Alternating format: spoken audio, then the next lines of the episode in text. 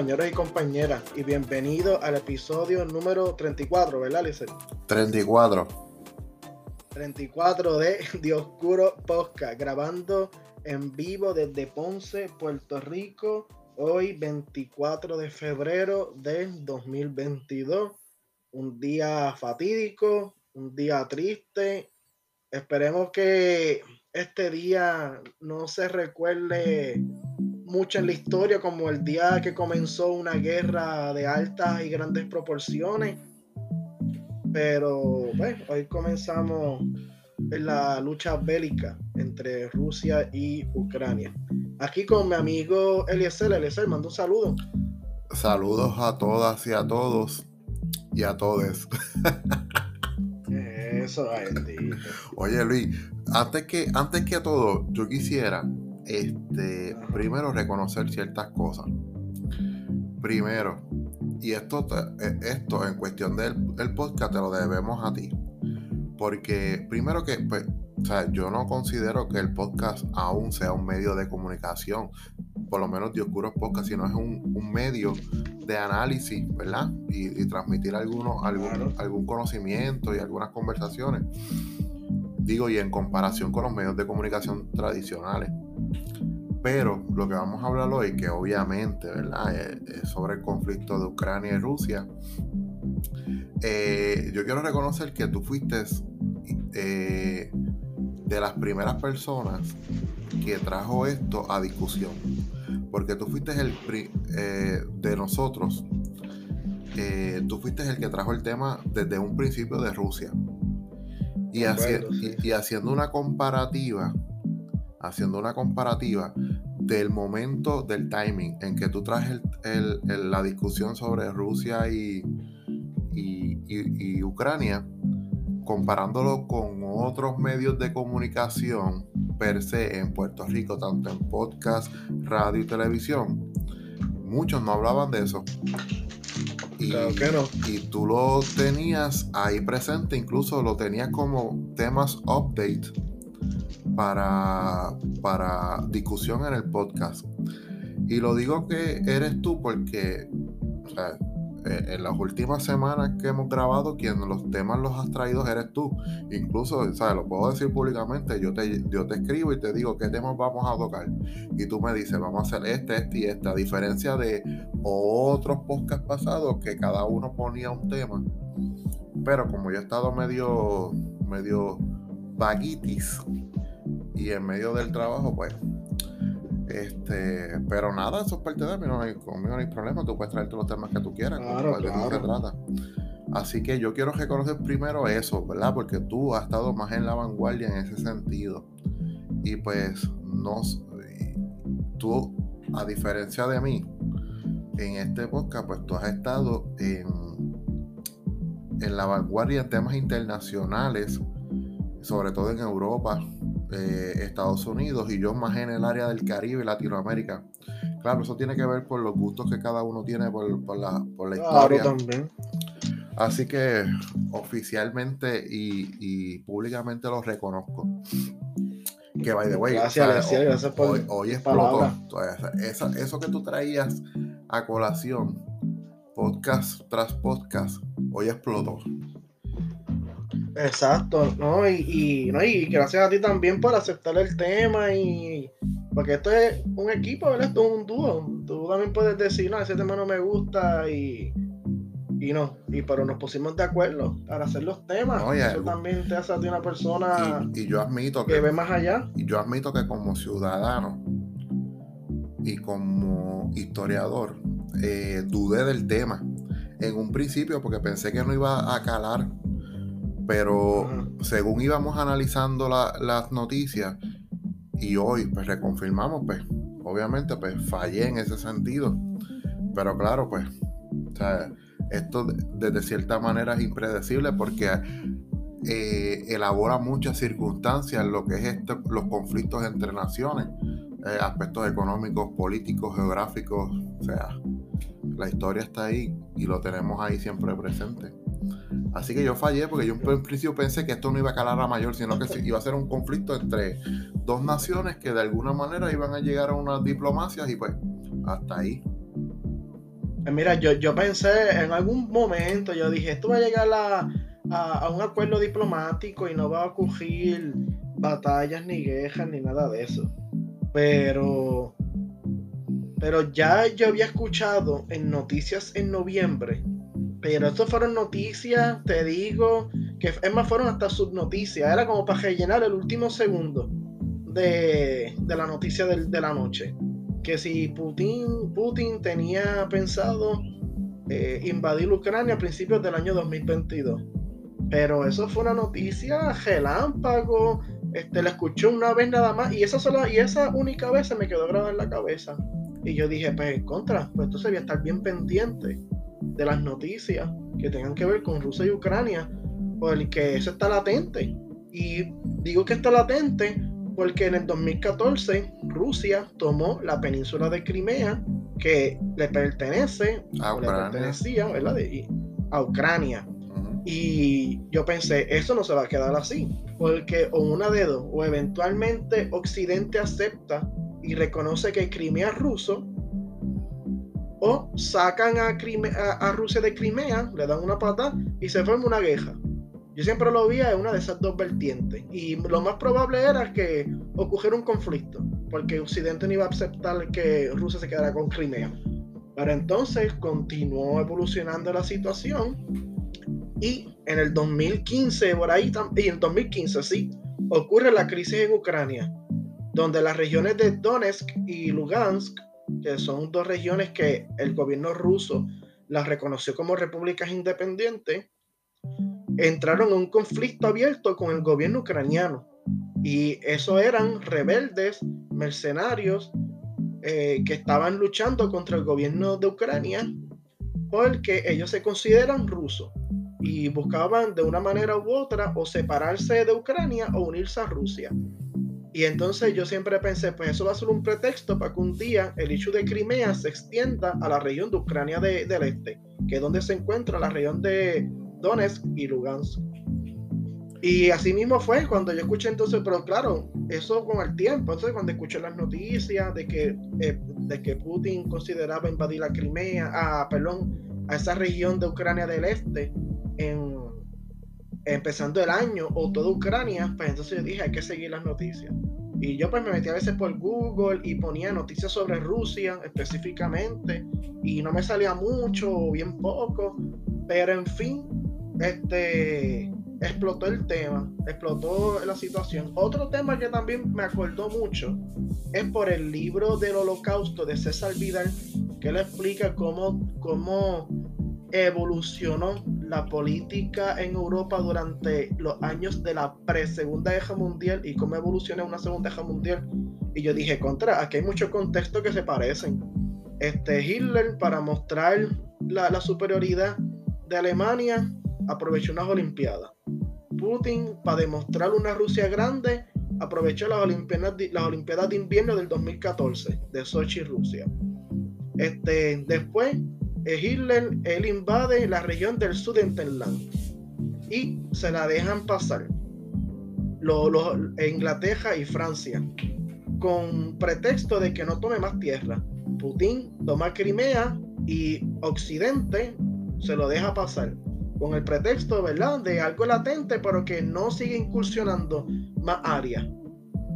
Y ahora invade Ucrania, como también hizo una vez Hitler, ¿verdad?, invadiendo a Polonia, ese primero de septiembre del 39, por eso que yo me refiero, que yo espero que esta fecha, 24 de febrero, no sea una fecha que de aquí a 50 años más lo recuerden como la fecha que comenzó la Tercera Guerra Mundial este, y está en todos los libros de historia, 24 de febrero del 2022.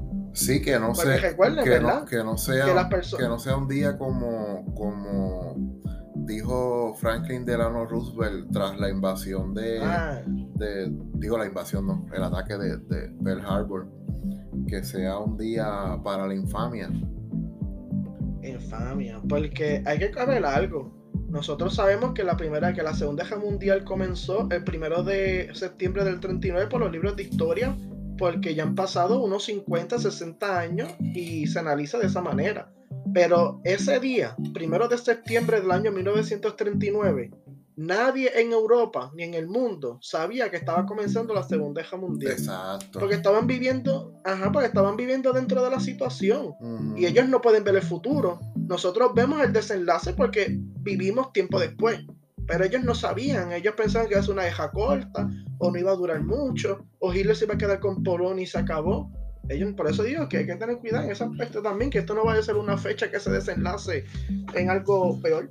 Diablo, Luis, diste en el clavo. Yo, yo, yo hablé con los estudiantes míos en la clase de hoy, pero de otro contexto histórico sobre, sobre la libreta del jornalero. Y, y, hablé de aspectos demográficos de la historia en Puerto Rico en aquel momento. Y les dije a ellos que que había unos datos que, España no tomaba en consideración para aplicar algunas cosas en Puerto Rico durante el siglo XIX, pero hoy en día lo podemos analizar de cierta manera porque pues, pues, tenemos los datos, ¿verdad? Y los historiadores se encargaron de, recopilar esa información. Oye Luis, mira, este, mientras tú estabas hablando, yo que estoy aquí con el celular pegado, dónde está, salió un push notification que al parecer el presidente de Ucrania habló se expresó y dijo, eh, que al parecer hay hasta el momento hay 130 personas eh, muertas por la invasión rusa, rusa y que él, o sea, el presidente de Ucrania, es el objetivo número uno del enemigo. Si yo estoy interpretando esas, esas palabras del presidente ruso, al parecer ah, pues, van, eh, Rusia este, va en camino. Que, que Ajá, ajá. Ajá. No, que el presidente de el presidente de Ucrania es el objetivo número uno para matar. Eh, sí, dice, soy el objetivo número uno del enemigo. A mi entender. Sí, porque, porque salió en las noticias. Ajá. No, pues yo, lo que entiendo es que el golpe de Estado, ¿no? Van de camino a derrocar el gobierno del presidente de, de Ucrania y tomar posesión del país completo. Así que. Ah, es que salió en las noticias pero mira, Luis, me parece que, lo hay algo que dice el presidente de Ucrania que me parece eh, bien impactante, porque dice las palabras nos dejaron solos. Sí, eso, yo quiero analizar. Eso yo lo quiero analizar ya mismo. Porque eso, estoy viendo la, la, notificación del nuevo día, pero eso está bien, bien fuerte. Nos dejaron solos. Mira, Luis, antes de, este, empezamos de lleno con el tema. O sea, hoy vamos a tocar solamente el tema de Rusia y Ucrania, lo que está pasando hoy, 24 de febrero, como tú dijiste al principio. Este, pero antes de seguir, este, quiero dejarles saber a todos nuestros podcast escuchas que eh, Dioscuros Podcast está siendo traído a ustedes por eh, Innovus Nurse Care. Innovus Nurse Care es una empresa especializada en el cuidado del hogar, en la asistencia del paciente hospitalizado, en citas médicas y una pieza clave y de ayuda en la recuperación del paciente, siempre con un servicio innovador de calidad y excelencia.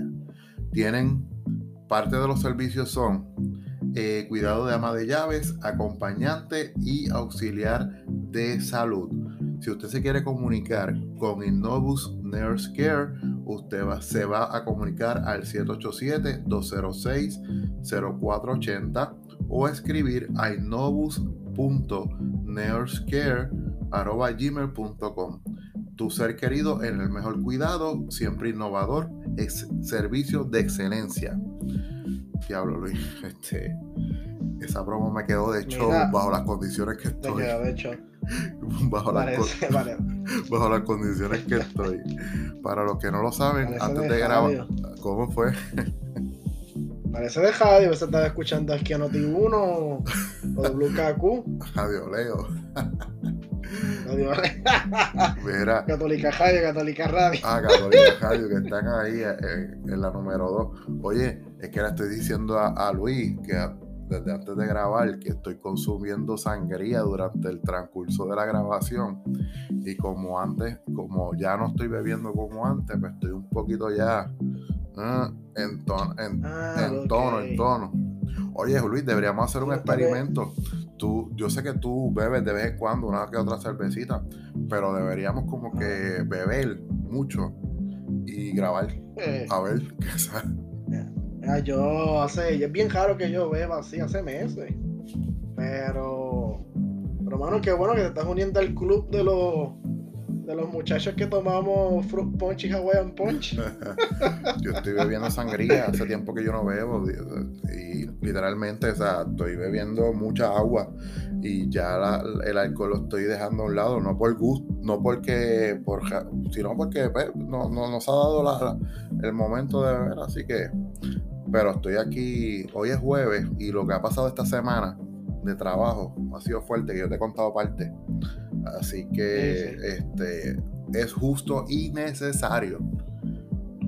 Sí, Ah. darse, da- da- darse el palito. darse el palito. Ay, sí, Luis. Mira, Eliezer, Ajá. este, eso que tú mencionaste del presidente de, Ru- de Ucrania, Ajá. que estaba en la lista de los enemigos para ejecutar, para, para matar. Eso salió en las noticias de que había una lista del presidente de Rusia, Vladimir Putin, de lo- el nombre de personas en Ucrania que él tenía interés de ejecutarlo, o sea, de matarlo. Y yo no sabía que el presidente era, estaba el número uno, porque la lista nunca se reveló. Pero tú tienes razón de que hay una lista de, de enemigos que Ucrania, que Rusia quiere ejecutar. Y pues, se entiende que el presidente, ¿verdad? Se sobreentiende que el presidente debe estar ahí, pero ahora si tú leíste esa noticia confirmándolo, pues ya no es sorpresa. Yo no sabía El eso. presidente, no sabía si ya salió esa noticia, que había una lista hecha de las personas que, se- que iban a ejecutar, a matar uno por uno. Allí en, allí en o como los cogieron, ¿verdad? Allí en Ucrania, por Mira, parte del presidente de Te Rusia. estoy mandando por WhatsApp. Te estoy mandando por WhatsApp algo. Esto tienes que verlo. ya lo vi. De De camino, papá, de camino. a resolver la.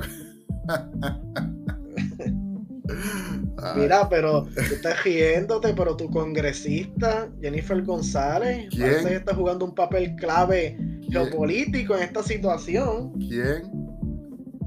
Tu congresista. Uh, Hoy, no hoy escribió. yo no sé qué ha dado a ella. Esa señora esto, hoy escribió por Twitter como estos grandes políticos internacionales que estuvo hablando con el, con el embajador de, de Ucrania para expresar su repudio a la invasión rusa y, y la crisis perpetuada por Vladimir Putin. Así que me imagino que con ese mensaje allí en, el Kremlin estuvieron temblando, cogiendo. Sí, yo, yo, este, yo me imagino que ese día. la- ese día la embajadora durmió tranquila, o sea, ¿qué? ¿Me llamó quién? Ahora sí. Yo, yo- yo no sé si es embajadora o embajador, fíjate.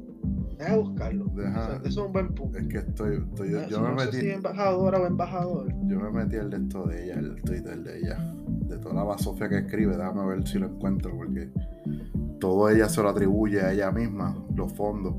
Una- es, un- es una dama, es una dama. Sí, Se llama Os- Oksana Markarova. Oksana Marka, Markarova.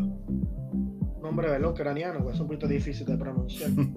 Pero yo quedé leyéndola ahí como un minuto o dos casi. Pero, este, entonces, pues, nada, nuestra, nuestra estratega geopolítica aquí en esta crisis mundial, Jennifer González, primero ayer le di una advertencia allí al presidente de Rusia de que no va a aceptar sí. la incursión, ya menos que en el Kremlin estuvieron cogiendo allí, y eso fue última hora, olvídate, que hasta tuvieron que cambiar los planes allí en el Kremlin, me imagino, Una estrategia. de cómo iban a hacer las cosas. Sí, Ey, déjame, déjame atrasar un par de días la invasión porque esta diabla escribió. No, pero fuera de vacilón, ¿verdad? Y entrando en serio. A mí me, un compañero que trabajó en el Congreso de Estados Unidos por casi un año, él me dijo que él entiende que es que Jennifer González está en el Comité de Seguridad Internacional o Seguridad Nacional del Congreso. Y por eso es que aquí en Puerto Rico, aquí en Puerto Rico nos reímos y eso y vacilamos, pero, pero entiendo que ella pertenece al Comité de Seguridad Nacional o Seguridad, o Seguridad Internacional del Congreso de Estados Unidos, que es por eso, por eso es que ella ha hecho muchos viajes a Europa, como Polonia, otros lugares estratégicos de Europa para Estados Unidos, porque ella pertenece a ese comité de relación diplomática. pero, pero, pero, pues, aquí nosotros, ¿verdad? Como somos, pues nos reímos y vacilamos y pensamos que ya el Kremlin está reviviendo a Lenin para que se enfrente con Jennifer, porque más que Lenin puede enfrentarse con Jennifer. De hecho, me estoy riendo como un anormal por la culpa de esta sangría que está aquí. Estoy buscando aquí. pero mira. Mira, mira. ok, te, te compro eso. Está bien. Pero, ¿cuántos miembros del Congreso son parte de ese comité? Tú sabes que los comités allá en, el Congreso son de, de 50, 60 personas. Bendito. No es que Jennifer sea sola ni nada de eso, ¿verdad? No es que Jennifer sea ahí la maracachimba de ese comité. Es un miembro más. Pero pero está activa y escribiendo. Pero no, es. bueno, es que bájale, mira, bájale, Diego. Mira, eh, eh, eh, eso va a salir en los libros de historia, papá. Cuando salga. sí, Cuando no, se analice el conflicto de Rusia y Ucrania, tú sabes, que, tú sabes que la librería del Congreso empezó a recopilar tweets de, Donald Trump. Esos van guardados para archivo. Esos van. ¿Qué? Tacho, son una prostituta. Ay, Dios mío. Oye, yo, yo, olvídate, olvídate, olvídate de ser su malvosa. Yo creo que la embajada ucraniana le habrá, habrá llamado al presidente de Ucrania, Zelensky, y le habrá dicho, no te preocupes, que tenemos un super aliado allí en Washington, estratega geopolítico, estate tranquilo. Y cuando él pregunte quién es, pues, y, José Aponte, que hizo una resolución para condenarlo. para condenarlo de Rusia. Esta gente, en vez de coger par de días libres porque tienen algo que. O sea, esto, esto de Ucrania y Rusia es mundial. Entonces, aquí en Puerto Rico, eh, esta gente están todos los días con papelones y revoluciones. En vez de cogerse par de días libres de la opinión pública para empezar otra vez con cosas si, por encima de lo que está pasando en, en Rusia y Ucrania, le siguen machacando y metiéndole. Y que una resolución, ay Dios mío. No, ya con eso, eh, ya con eso, Putin, deja que le llegue esa resolución a Putin. Deja que le llegue. Tacho, yo. Que, va a empezar a retirar las tropas de Ucrania. Sí, no, olvídate, olvídate, olvídate la invasión. Que, que, que José Aponte, una, una resolución, muchacho. Eso es peor que una reprimenda de la ONU, muchacho. Mira, pero yo tengo entendido que eso también es común, que en Puerto Rico lo hagan. ¿Tú te recuerdas cuando una vez está el rey de España, creo que fue, le dijo a Hugo Chávez cállate la boca. Ah, sí, me acuerdo. Aquí también se hizo una, resolución en, el, en la legislatura de Puerto Rico apoyando al rey de España ante esa discusión que fue apoyado por todos los legisladores, excepto los, excepto los legisladores del PIB. Pero que fue apoyado y todo eso, que también, que eso parece que es común que hagan y quieran hacer eso. Pero tú sabes que ah. la República Dominicana suspendió todos los, todas las actividades políticas mañana para una reunión de emergencia ante la crisis de Rusia. Yo no sé qué ellos van a hacer, ¿verdad? Pero ah. el presidente Luis Abinader, sí, el presidente Luis Abinader va a hacer una reunión de emergencia para, para ver qué, qué pasos a tomar ante la situación de Rusia y Ucrania. Por eso me hace pensar, ¿será que estos, estos jefes de Estado, como Luis Abinader, ¿verdad? Este, sabrán algo que el pueblo no sabe, que esta guerra se va para mayor rango, para mayor... No creo, no creo, no creo. Porque contra hasta él también iba a ser una reunión de emergencia para decidir qué paso a seguir ante esta situación. Pero a mí me preocupó eso, yo dije, algo pasará. No creo, no creo, no creo. No, no, mejor es que como que se digo, pienso yo, aquí especulando, a lo mejor que se va a reunir con su grupo de trabajo para, para algunas cosas que impacten de alguna manera indirecta a República Dominicana, como así impacta a Puerto Rico, como, como el, la gasolina, el petróleo, este, algunos productos, si es que empieza a, haber escasez, que por ahora no lo hay. Mira, pero, pero eh, la República Dominicana desde la Segunda Guerra Mundial para acá, siempre, casi siempre, era no siempre, casi siempre cuando se une, apoya lo que es Estados Unidos y en, y en su tiempo lo que lo que luego se desarrolló como la OTAN. Por ejemplo, en la Segunda Guerra Mundial, la República Dominicana enviaba soldados a Europa. La cosa era, la cosa es, o fue, mejor dicho, que los submarinos alemanes que estaban, que estaban vigilando la región del Caribe le hundían los barcos militares a la República Dominicana. No sé si tú sabías eso.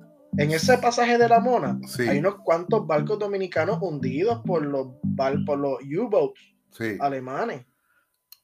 Que ellos, ¿verdad? Siempre han apoyado lo que es el lado de Estados Unidos y de Occidente. En muchas situaciones. Tengo un mapita por ahí escondido en alguna parte de, de mi Revolution.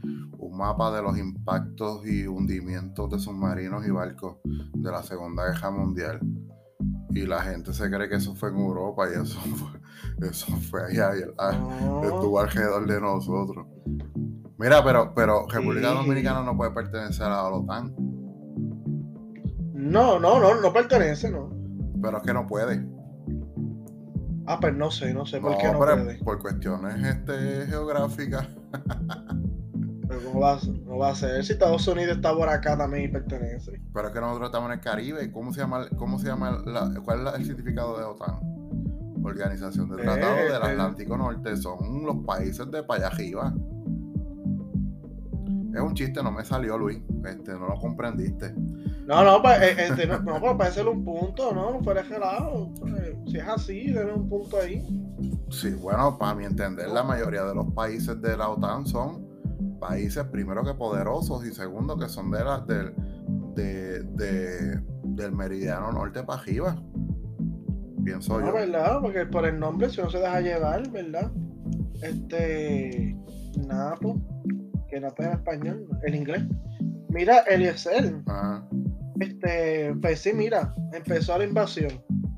Este, yo me recuerdo cuando Putin había dicho que me iba a atacar lugares civiles yo he visto fotos y videos de edificios de vivienda eh, con fuego, un misil, yo vi un video que tiraron un misil cerca de un sitio de residencia, que al principio eran que no iban a atacar ciudades con civiles y ahora están atacando esas ciudades con civiles. Hay mucha misinformación, hay mucha desinformación, pero Putin no ha sido claro ni justo con su palabra. Este, y no ha hablado de frente. Él no ha hablado de frente, habla de, habla de manera muy capciosa ante los asuntos de de Puerto, de perdón, ante los asuntos de Ucrania y, Rusia. de, hecho, él estuvo reunido con Emmanuel Macron, el primer ministro de Alemania esta pasada semana para llegar a un acuerdo, pero no se llegó a ninguno. Entonces, ¿dónde, dónde quedó el acuerdo ese? ¿Para qué entonces se reunió? Yo pienso que él ya sabía, ya él estaba decidido a hacer una guerra. pero él se reunió por protocolo, por protocolo y por aparentar, aparentar. Pero me sorprendió cuando al final Biden dijo, yo no voy a reunirme con él, si mal no recuerdo ahí yo dije, pues parece que ya esto como que se tiró por la borda. Y pues, ya sabemos el conflicto. Ha, atacado desde Kiev, la capital, hasta regiones centrales de Ucrania. Así que ya sabemos que el interés de, Putin, de Putin no es la región de Ucrania oriental, lo que es Donetsk y Lugansk. Aparente, su interés es apoderarse de toda Ucrania, eventualmente. De toda Ucrania. No solamente, él parece que se quiere, que quiere apoderarse de toda Ucrania. Y eso es lo, lo preocupante. Porque mucha gente dice que eh, Putin parece que quiere revivir la, antigua Unión Soviética o el, antiguo Imperio Ruso. Exacto, eso es lo que yo iba a decir. Yo pienso que él quiere reunificar las repúblicas que pertenecieron a la Unión Soviética, pero no para revivir una Unión Soviética comunista, sino para revivir un imperio ruso que, eh, que el imperio ruso es pre-Unión Soviética, revivir un imperio ruso, pero con un marco estructural de la Unión Soviética o con un marco de la Unión Soviética. Utilizar lo que era el andamio de la Unión Soviética, las antiguas repúblicas, pero para formar lo que era el imperio ruso, porque el imperio ruso estaba dividido por, por regiones administrativas, no era como una provincia por cada nación. Eso se hizo después cuando cae el imperio ruso, que se organiza la Unión Soviética, el, el gobierno bolchevique comienza a, a, establecer república socialista soviética por nacionalismo. Por eso se hace eh, la Ucrania soviética, la Bielorrusia soviética, la Kazajistán soviética.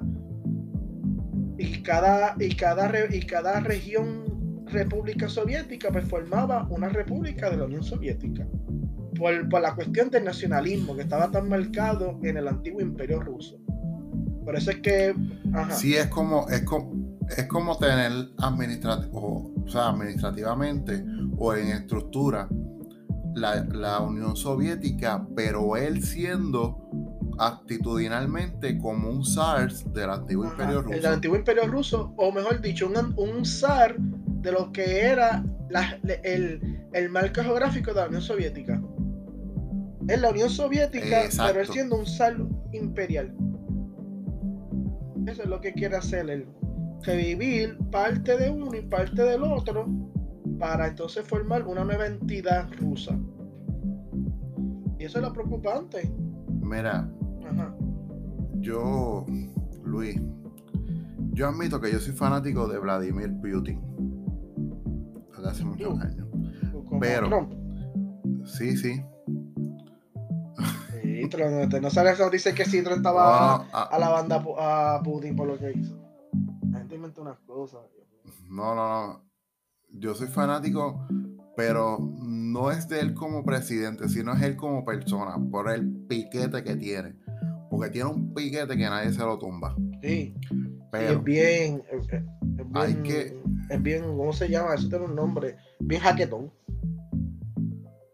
Sí, o sea, el tipo es de la KGB, o sea, estamos hablando de, de, un verdadero hijo de la gran fruta, ¿me entiendes?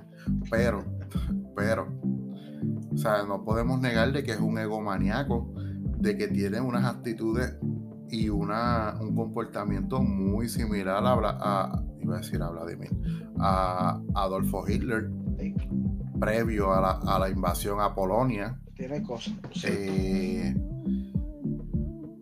bueno, o sea, esto es crazy. Y para nosotros los historiadores y para los que nos están escuchando, o sea, así, y tú lo dijiste ahorita, o sea, así empezó la Segunda Guerra Mundial.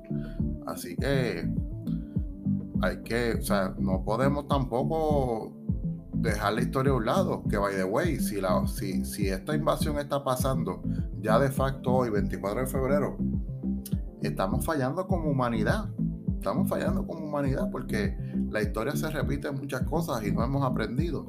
Y como dijo, como dijo el push notification, y hablando en serio, o sea, se han muerto 130 personas. Pero son 130 personas que quizás no tenían nada que ver con este conflicto. Quizás hayan soldados ahí que están siguiendo instrucciones. Eh, eh, pero están siguiendo instrucciones de personas que están arriba en la estructura jerárquica y que nunca van a recibir un daño sobre esto. Es que, es que, también depende, es que también este presidente que tenemos ahora ha fallado mucho en política internacional. Pero mira, antes de continuar, acabo de ver la noticia. ¿Quién?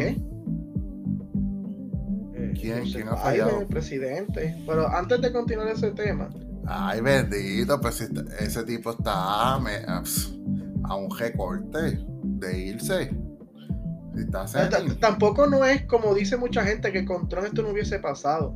Porque tampoco no era que Putin estaba asustado con Trump, este, en una esquina escondido en el Kremlin, temblando y no se atreve a hacer nada. Tampoco no es ese extremo. Este, porque esos son, eh, el, en que el Kremlin estaba pensando en tiempo y espacio estratégico.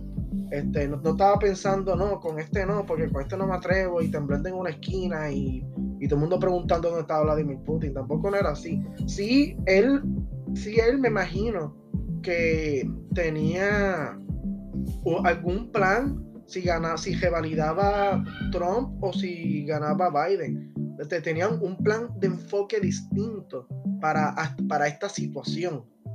Pero yo dudo que, que él estaba allí atrincherado, asustado, porque Trump era el presidente y si era Trump no se atrevía a hacer nada. Sí entiendo que con Trump posiblemente hubiese, no hubiese estallado una guerra, porque hubiesen llegado a unos acuerdos o él iba a hablar o algo hubiese ocurrido, pero pienso que tal vez con Trump pues, no se llegaba a ese conflicto de guerra. Pero me pienso yo, pero tampoco no es que, pero tampoco es que si ganaba Trump no iba a pasar nada, eh, como quiera, como quiera iba a pasar algo. Mira, o cualquier situación. Mira, lo que yo quiero decir es que hoy, o sea, acaba de salir una, una, un post del gobernador Pedro Pierluisi y, y es que él hoy pintó la fortaleza con las banderas, con las colores de la bandera de Ucrania, en solidaridad. sí lo vi. En solidaridad con Ucrania. ¿Qué tú crees? Eso fue, ordenado por nuestra, por nuestra estrategia geopolítica. Para asustar el Kremlin, la fortaleza, a ver quién es más fuerte. Dios mío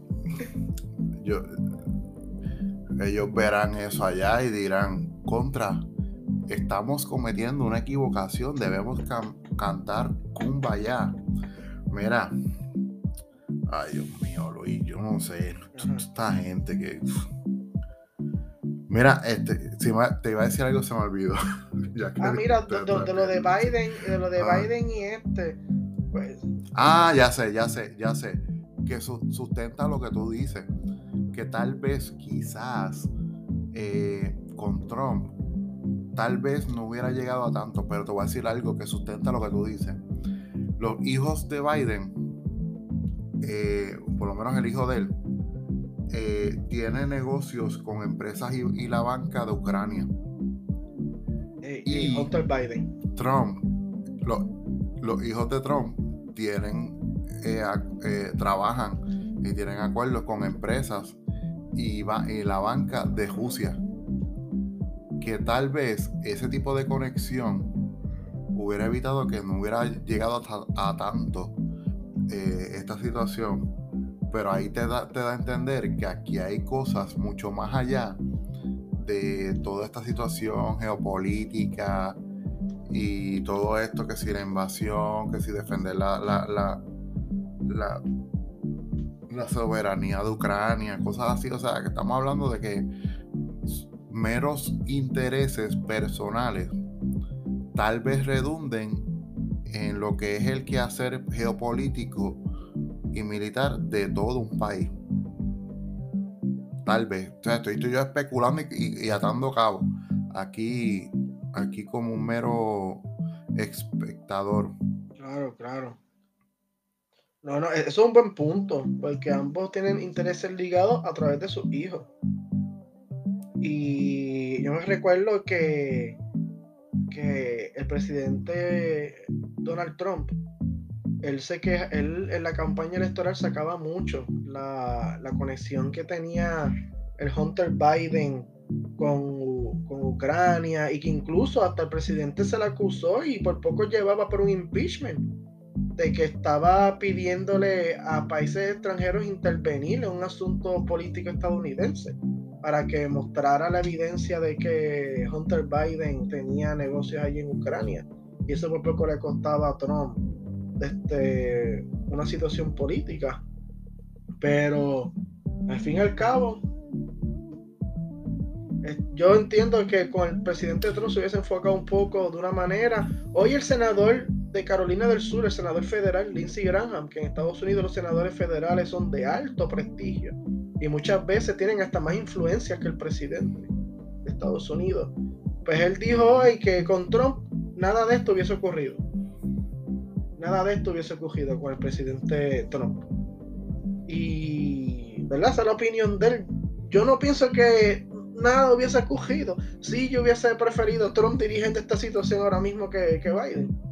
Pero yo como que no, no, no opino igual, no opino 100% igual en ese aspecto. Pero, mira, esta, esta situación de, de, Ucrania, yo estaba viendo en Russian Today, que es un medio noticioso del Estado ruso, o por lo menos controlado por el Estado ruso, que asimismo salen en Instagram, este Russian State Control Media, eh, habían dicho que los ciudadanos, voy a buscar la noticia que yo la tenía aquí guardada, que los ciudadanos que no se van a realizar ataques contra ciudades. Los militares rusos no realizan ataques contra ciudades ucranianas y no hay amenaza para la población civil. Esa noticia salió antes de la invasión militar en Ucrania. Pero ¿qué ha pasado? Todo lo contrario. Se han atacado ciudades con, este, se han atacado ciudades no militares de ciudadanos, con ciudadanos civiles. Y han muerto civiles, han muerto también ciudadanos. Así que eh, eh, ese, ese medio, ese comunicado que lanzó el ministro de Defensa de Rusia es otra palabra más de la cual el gobierno ruso dice y no se le puede creer y no se le puede tomar en cuenta, que es lo que estaban diciendo en muchos analistas, que la palabra del presidente no se puede considerar porque nunca juega limpio. Él no, no hace las cosas como se supone en este mundo de relaciones internacionales. Y claro, no es que él tenga que seguir el pensamiento homogéneo occidental de relaciones diplomáticas, porque ese no es el fin, ese, no es mi opinión de cómo el mundo debe organizarse. Que Inglaterra, Estados Unidos y Alemania le digan al mundo cómo vivir y que sea un mundo homogéneo. Pero hay unos parámetros básicos de lo que es relaciones diplomáticas, ¿verdad? Palabras entre hombres de Estado que se supone que se respeten o se consideren y muchas veces el presidente de Rusia no, corresponde a con el papel de cómo, de cómo se juegan generalmente las relaciones diplomáticas. Pero vuelvo y digo, ¿verdad? No es que yo piense que el mundo debe ser como lo piensa Estados Unidos, Alemania, Inglaterra y el mundo occidental, ¿verdad? Porque cada región tiene su propio pensamiento de lo que es una relación diplomática y conflicto bélico. Sí, desde el punto de vista de nosotros que vivimos en el occidente, casi siempre estamos viendo las situaciones con la misma perspectiva, que es la perspectiva, ¿verdad?, de estadounidense. Casi siempre. Este, pero mira, yo quiero traerte, eh, traer este, digo, déjame ver cómo lo replanteo, que ya esta sangría me tiene loco. Eh, eh, esta, esta situación de Rusia y Ucrania traerla a la situación colonial de Puerto Rico. Ajá, muy bien. Eso, eso ok, no, ajá, habla, habla de ese tema. Este, yo pienso, y tú me, ¿verdad? Si estoy equivocado, me corrige, y si tienes algo diferente a mí pensar, pues lo dices. Está, está bien loco que, que Estados Unidos ahora esté con defender la soberanía de, Ucrania cuando tan siquiera eh, o sea, está diciendo que Rusia pues está expandiendo su dominio en Ucrania y está en una en una en una actitud por decirlo así imperialista expansionista que tal vez divida políticamente a, las personas en Ucrania y que tal vez tenga unos beneficios esa invasión desde el punto de vista económico está brutal que haga eso cuando nos tiene a nosotros como colonia. Mira, pero. ¿Tú no pero es que. Pero si es por respetar la soberanía del puerto, de Puerto Rico, entonces que lo tienen que hacer el Estado mañana. Porque eso es lo que ganan los plebiscitos. Por eso, no, exacto, por eso mismo. La, la, por, por, eso mismo, la vía que escoja el puertorriqueño o el Congreso, el Congreso mañana, eh, pues será mañana, pero hoy está brutal que lo haga con Ucrania defendiendo la soberanía de Ucrania cuando aquí en Puerto Rico tenemos un estatus colonial que estamos en indecisión o para un lado o para otro. La yo entiendo tu punto, pero la cosa es que Ucrania era un país independiente que se le reconoció la independencia en el 91 y además también que esto es otro factor, pero ya es un factor más subjetivo que Ucrania está siendo amenazado por uno de los enemigos eternos de Estados Unidos, que es Rusia. Y Estados Unidos, ¿verdad? Como adversario ruso, eh, lo que busca es que Rusia le extienda sus tentáculos geopolíticos en Europa, como ocurrió durante la Guerra Fría, que Rusia, que la Unión Soviética se, se sobrepasó con los acuerdos que había llegado con los otros aliados sobre cómo atender la situación de, su parte ocupada tanto de Alemania como de Europa. Por eso fue que Alemania terminó dividiéndose, porque la Unión Soviética no quiso unir su pedazo ocupado de Alemania con, el, con la otra parte de Alemania. Y entonces, entonces, entonces eh, Puerto Rico, pues Estados Unidos lo invade, perfecto. Pero Puerto Rico no, no era un, no tiene una soberanía. Puerto Rico era una jurisdicción de ultramar de España cuando lo invaden. Puerto Rico no era un país, Puerto Rico no tiene una soberanía propia, no estábamos constituidos como, como un gobierno propio, este, ni autónomo. Sí había una carta autonómica, pero estaba reconocida por un partido del poder en España. Y entonces, y en fin, pues Puerto Rico no era una región soberana, no era un país soberano ni una jurisdicción soberana. Y Puerto Rico se pasa a Estados Unidos por el Tratado de París como botín de guerra o como una entidad española que se pierde a consecuencia de la guerra. Este, pero algo que yo me eh, eh, que he visto, porque yo escuché a Fernando Martín en Radio Isla hablando cómo se atreve Estados Unidos a defender y hablar de la soberanía de Ucrania cuando tiene aquí. Diablo, si escuchaste a Fernando, si escuchaste a Fernando Martín, me imagino que tenías un, un diccionario al ah, lado. Ah, eso sí. él dijo. Ese tipo es filósofo, filósofo. Y él dijo, ¿cómo entonces se atreve a hablar de Ucrania y de la soberanía cuando tiene aquí un país invadido? Pero es que Puerto Rico no se invadió como un país, sino como una región de ultramar española. Y en Puerto Rico no había una soberanía. Puerto Rico era parte de España per se. Sí, pero. No, tiene, una, pues, soberanía de, país este, independiente. Sí, yo entiendo eso que tú quieres decir, pero al final del día, la independencia o la estadidad es una condición del país por libre determinación.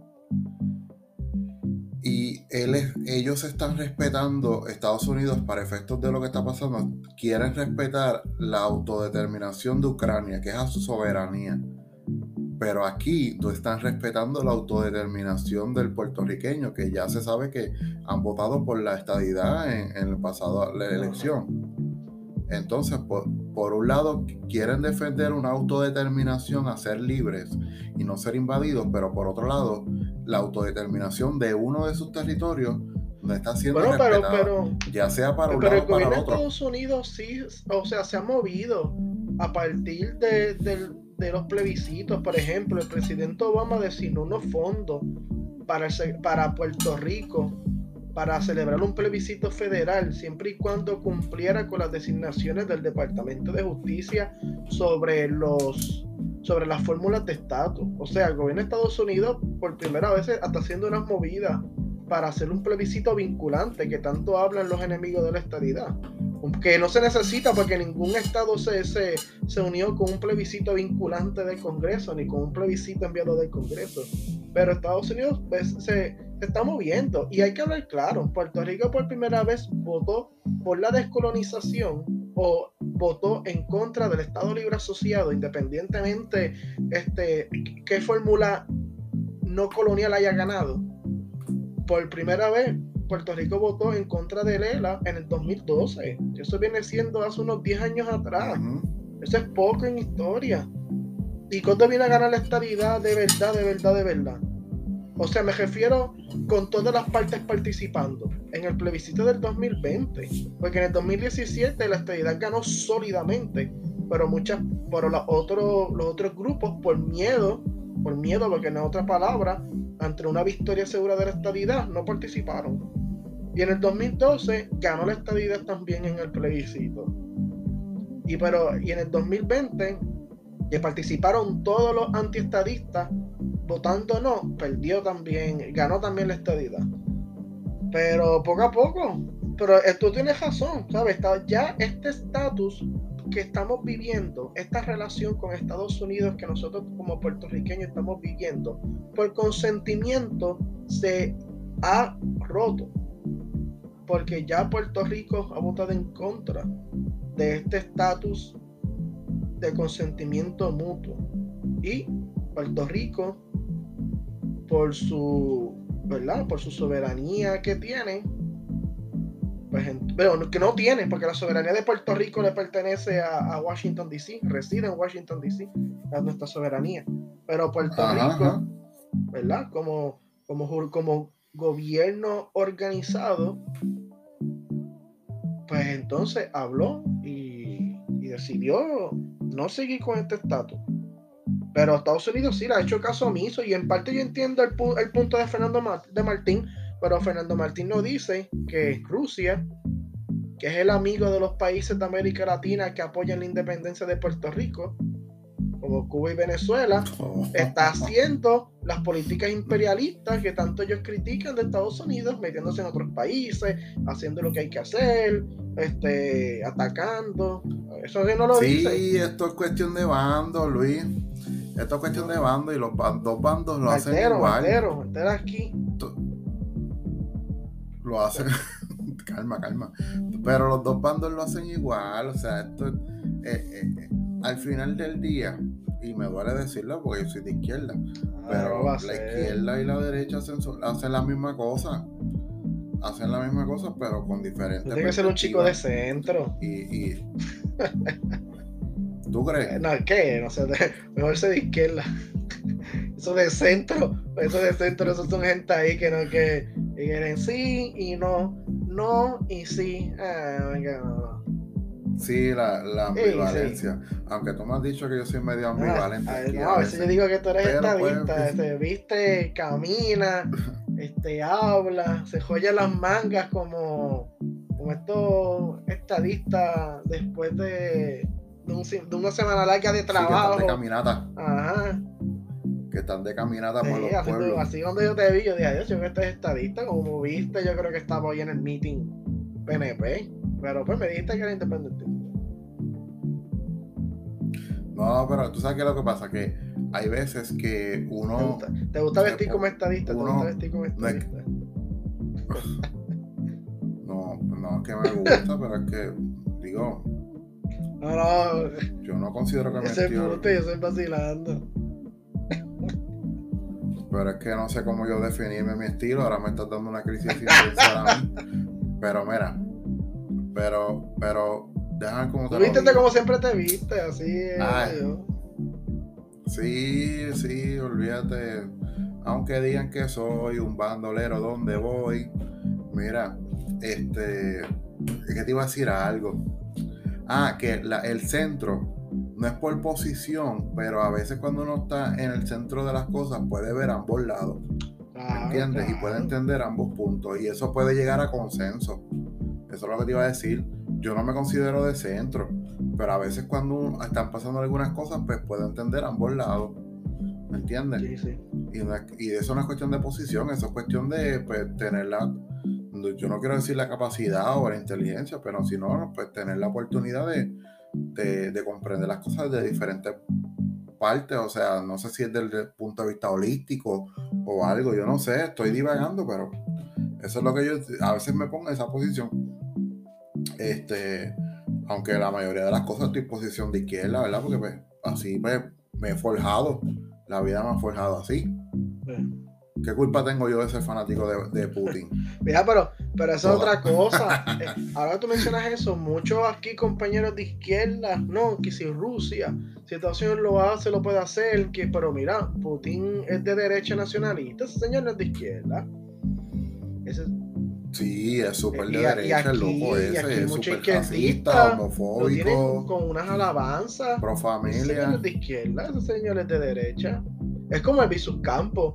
Aquí muchos izquierdistas con el Campos, pero el Campos no era izquierdista. Ese era una nacionalista pequeño burgués.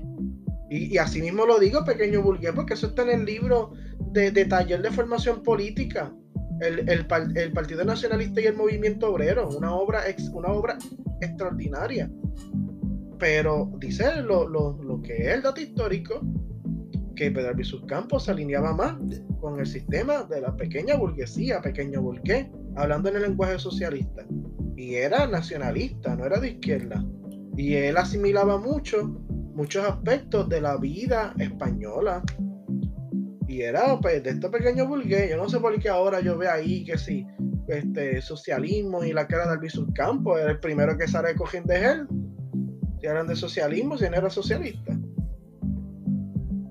Diablo, Luis, mañana vas a tener que ir al panteón de él a, dar tus tributos porque está, está faltando tu palabra como ponceño.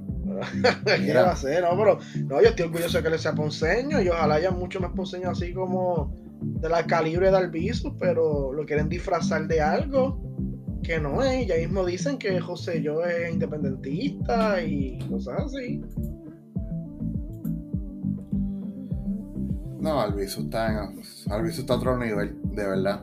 Mira, este, para ir cerrando, te voy a decir unas cosas que yo pienso que es lo que puede que pase o no pase en los próximos días con todo esto que está pasando con Rusia y Ucrania.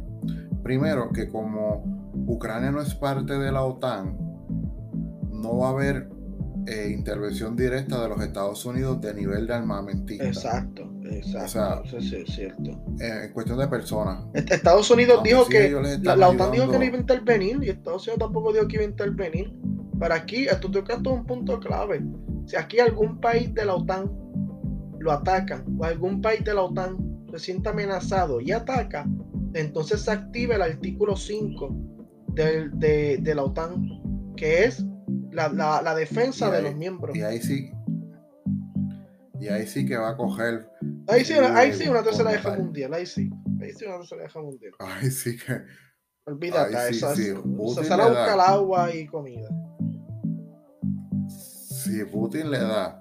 Vamos a poner el caso hipotético que, que toma a Ucrania, el poder de Ucrania. Y si le da por ir a los países que están en el occidente de Ucrania, ahí sí que empieza el revolú de verdad. Y olvídate tú de la invasión, eso fue lo menos que va a pasar. La historia muchos años después va a decir que así fue el comienzo de la tercera guerra mundial. Porque...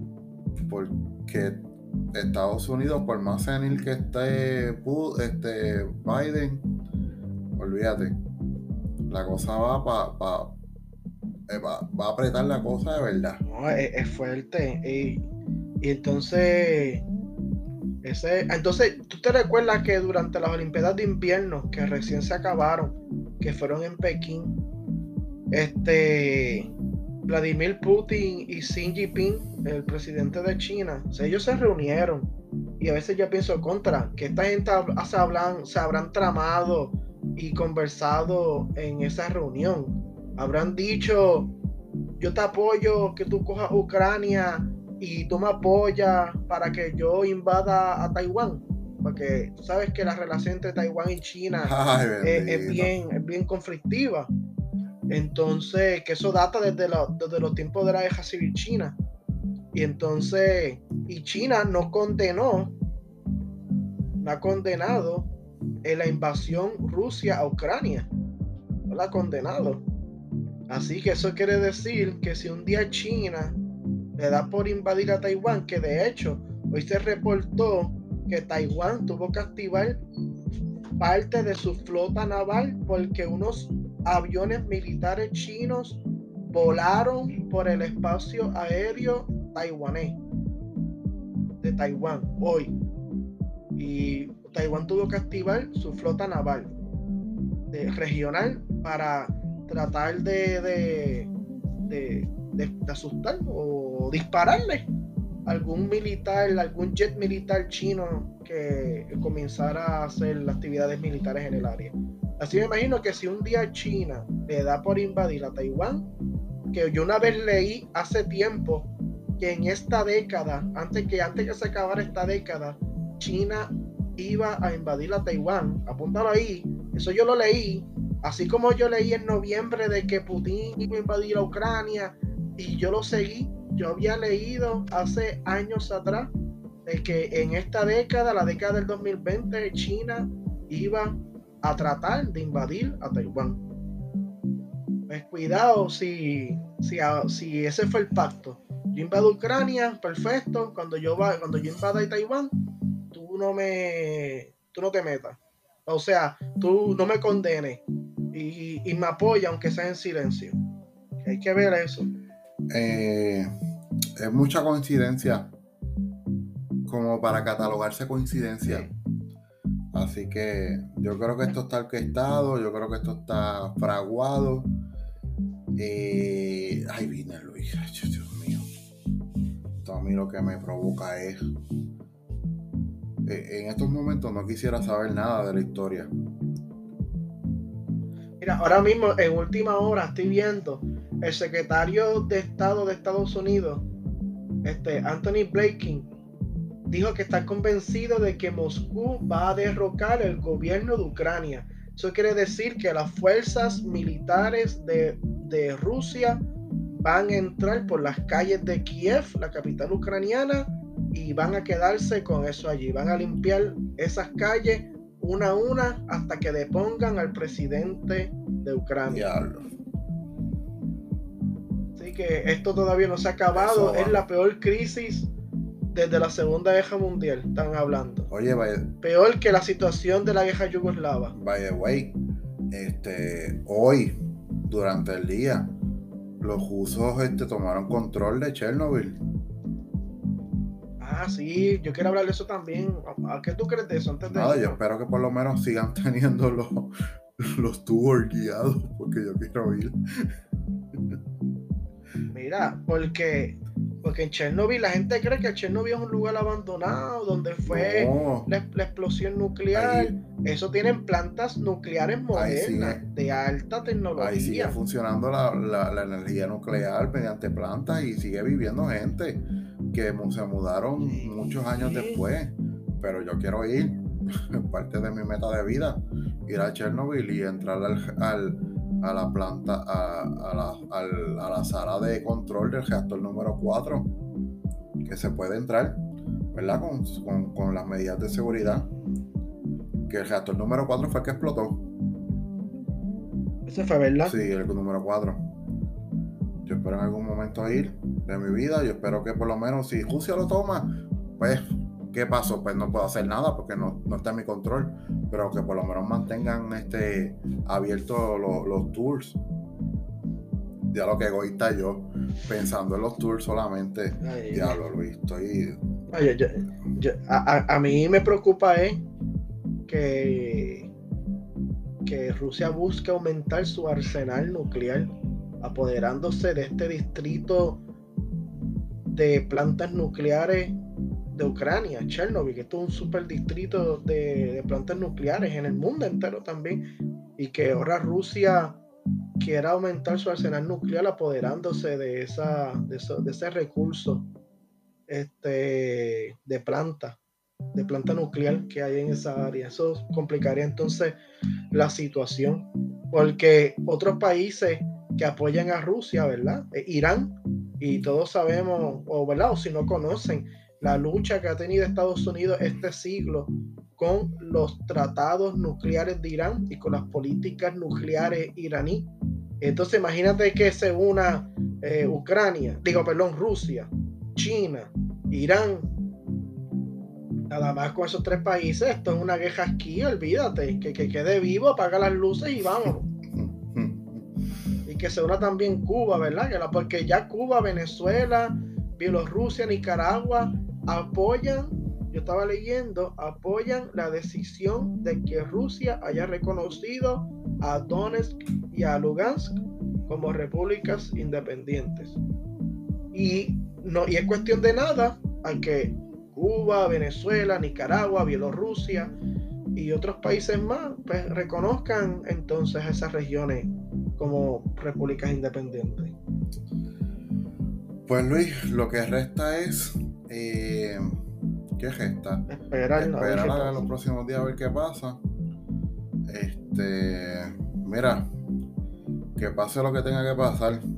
no, mentira, no. No, tampoco así. No, vamos a estar pendientes para el próximo episodio de Oscuro. Regáñame, Luis, regáñame, que estoy, estoy, estoy, ya este, divagando. No, no, eh, no, no, se crea, así a veces la gente piensa, pero eso es como un escape existencial. Sí, porque es que no estamos en esa condición, ¿me entiendes? No estamos allá. Y podemos decir muchas cosas y eso, pero al final del día sin importar los bandos y que si izquierda, derecha, mira, está muriendo gente, ¿me entiendes? Que esto no, no, o sea, nadie quiere que eso pase, no, estamos para eso, además que estamos en el siglo XXI, la historia está ahí para aprender y estamos repitiendo las mismas cosas, así que este, me regaño yo mismo. Pues, pues vamos cejando, Luis, este, mira, yo, yo, yo como así como los locos busqué un momento pop pero solamente es un dato. Te voy a decir que del 15 al 17 de abril del 2022 se va a celebrar el Puerto Rico Comic Con. ¿Y tú sabes quién va a venir? ah, yo voy. Yo ¿Vas para eso? Va a venir este Mario Castañeda. ¿Sabes quién es Mario Castañeda? El que hace la voz de Goku en español. Ah, pero qué día vale que yo voy. Yo voy el. No sé. El sábado. Ahí sí que no sé, pero no dice. Pero tú puedes. ¿Tú vas a ir? No, no, no, no. No voy porque nunca he considerado ir, pero. Digo, me gustaría. ¿Cómo va a me ser? gustaría, me gustaría, pero. El es yo, yo, yo, yo, he ido hasta el Comic Con de Atlanta. Imagínate si me gustan los Comic ¿En serio? Eh, yo fui al Comic Con de Atlanta. ¿Tú sabes que yo quiero ir? En alguna vez en mi vida antes que me muera. Al de San Diego. Ah, ese es el mejor del mundo, ese es el más famoso. Sí el de San Diego. Pues viene. Eso es impresionante porque viene Mario Castañeda para acá. Ahí sí que vale la pena pagar esos boletos de 300 dólares. sí, ahí sí. Y gastar 300. Y pues yo fui al de Atlanta. Gastar 300 en la taquilla y gastar 500 adentro. De... sí, sí, es que literal. Sí. El 500 yo creo que es poco. Todas las cosas que tú vas a ver para comprar. En verdad que sí. Yo sigo personas que han ido a los Comic Con de San Diego y eso es, eso es gastar la funda. Pero algún día, antes que me muera, antes que me muera, algún día podré ir. Digo, si el dinero da. Pero Mario Castañeda viene. Y yo creo que Mario Castañeda, de una forma este, indirecta, ha sido parte de nuestras vidas. Porque por lo menos yo vi, yo vi Dragon Ball Z. Eh, con Chevy. Con Chevy, o sea, en español. Sí. yo veo ese tipo de, de frente y le doy un abrazo y le digo, usted es parte integral de mi vida. Mira, vámonos para las ventas. Este, vamos a decir nuestras redes y las redes de Dios Oscuro. Vamos para allá. Este, ¿Dónde está? Siempre se me pierde. Ah, míralo aquí. Eh, a, mí me pueden encontrar. dilo, dilo, dilo, dilo. Ok, a mí me pueden encontrar en Facebook por Luis Enrique Fernández y en Instagram por Luis Fernández 4J76. A mí me pueden encontrar en Eliezer Rosado 1 Eliezer Rosado 1 en Twitter y en Instagram. Y también las redes de Dioscuros Podcast en Facebook nos pueden encontrar. Buscan en el search Dioscuros Podcast y también nos pueden escribir a dioscurospodcast.gmail.com y las plataformas que pueden escuchar el, el, podcast, ¿verdad? Es en Anchor, iTunes, Apple Podcast, Spotify, eh, Pocket eh, Google Podcast, Radio Public, Breaker, TuneIn, Hangami y Listen Notes. Así que estamos choretos por ahí. En cualquier plataforma que usted quiera eh, escuchar podcast, escribe Dioscuros Podcast y por ahí vamos a aparecer. Así que ya, Luis, terminamos. Y terminamos, terminamos pues, Hasta la próxima. Vamos a, vamos a seguir pendientes y para grabar para el próximo. Sí, ya lo grabamos tal eh, jueves, pero es por, la, por todo lo que pasó en la semana. Así que nada, poco a poco. Hasta la próxima, Luis. La próxima, Eliezer, hablamos, cuídate.